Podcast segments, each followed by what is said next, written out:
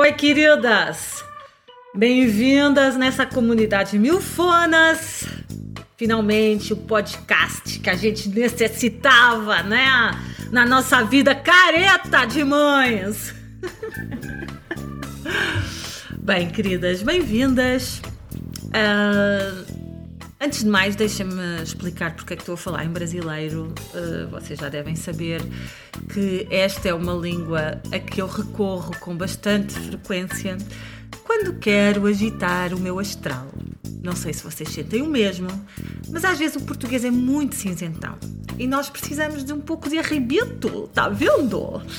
E o brasileiro é ideal para esses momentos.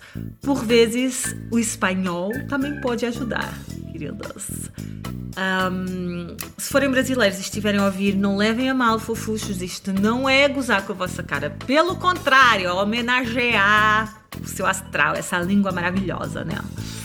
Bem, então, uh, por que é que surgiu esta comunidade de milfonas? Estão vocês a pensar.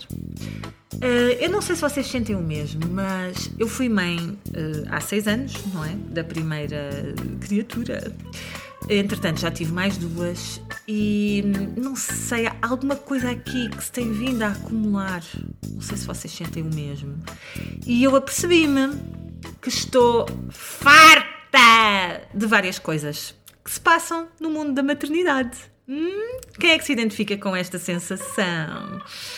Bem, para começar, uh, há todo um mundo de mães perfeitas no Instagram que eu gostava de mandar para o. uh, pronto, já me sinto mais leve.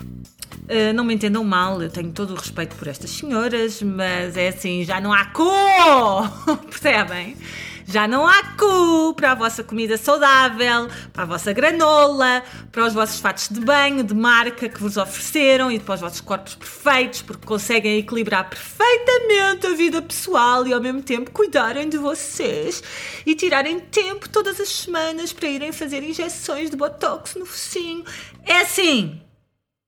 Estejam à vontade, mas já não há culpa essa porra, enervam-me e portanto uh, as mães reais vão ter que bater na mesa e falar. Ok? Fiquem ligadas.